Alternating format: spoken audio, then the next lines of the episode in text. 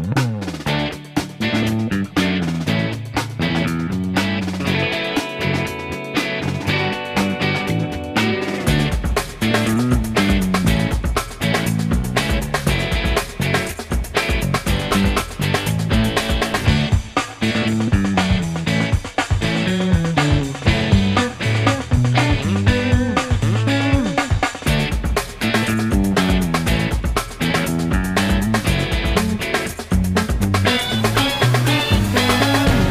La teoría de las mediaciones como respuesta comunicacional logra posicionarse de manera rápida en el ámbito teórico, porque pone en consideración una serie de conceptos que abren puertas alternativas al callejón sin salida que nos plantea la influencia de los medios.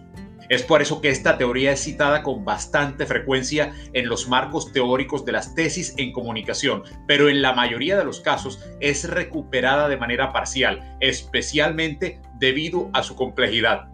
La idea central para comprender la teoría de las mediaciones está en el hecho de concebir al proceso comunicativo en su dimensión relacional, comunicativa, de intercambio cultural y de negociación política. Es así que la mediación no es un concepto, es una acción que permite hacer una acción de comunicación en términos muy similares a los de Jorgen Habermas. Por lo tanto, lo que propone esta teoría es comprender al proceso comunicativo como un lugar de interacción que es creado por la participación tanto del emisor como del receptor. Todo esto basado en el estudio llamado Una propuesta metodológica para la investigación de las mediaciones de Eduardo Ruiz para la revista Punto Cero. Y bienvenidos hoy con esto a las mediaciones infocomunicativas.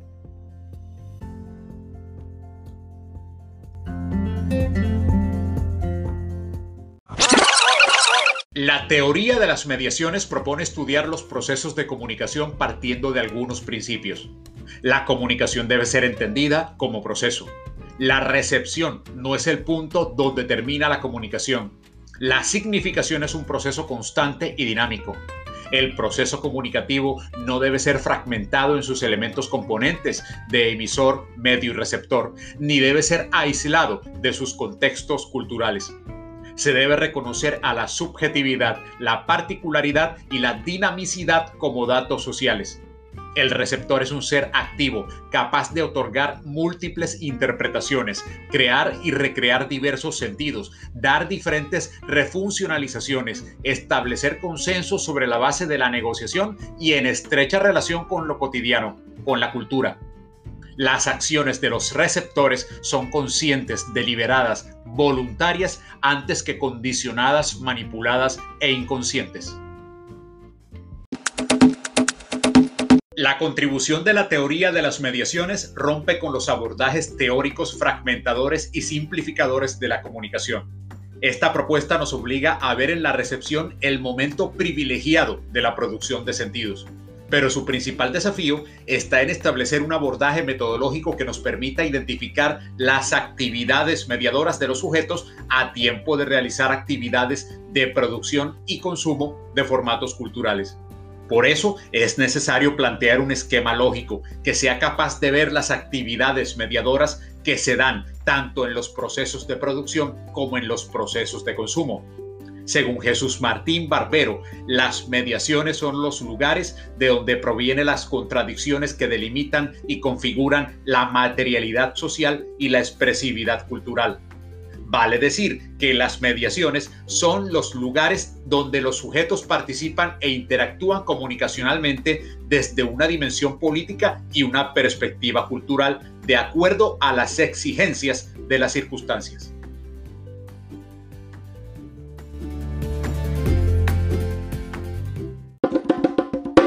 Las categorías conceptuales que nos permiten entender las acciones mediáticas son las siguientes. Primero, las matrices culturales o conocimientos adquiridos, capacidades cognitivas y referentes individuales y colectivos que hacen particular a una cultura. Segundo, las institucionalidades, aquellas entidades sociales formal e informalmente constituidas que responden a una organización o jerarquía. La participación de los sujetos en más de una institución les permite producir múltiples significados de acuerdo al tiempo y al lugar que se ocupa dentro de una determinada institución. Tercero, la tecnicidad o la dimensión tecnológica, que nos revela el rol instrumental que se requiere para producir un producto o un servicio, para producir un formato cultural. Cuarto, la ritualidad, todas aquellas conductas establecidas para realizar diversas actividades que pueden variar de acuerdo al contexto cultural. Esta ritualidad viene a ser una mediación que determina la producción de sentido y la propia producción cultural que se da a través de ella. Quinto, la sociabilidad, esa instancia que aprueba o desaprueba las prácticas cotidianas de todos los sujetos. La sociedad acepta, rechaza, negocia o se resiste a los cambios culturales dentro de una sociedad.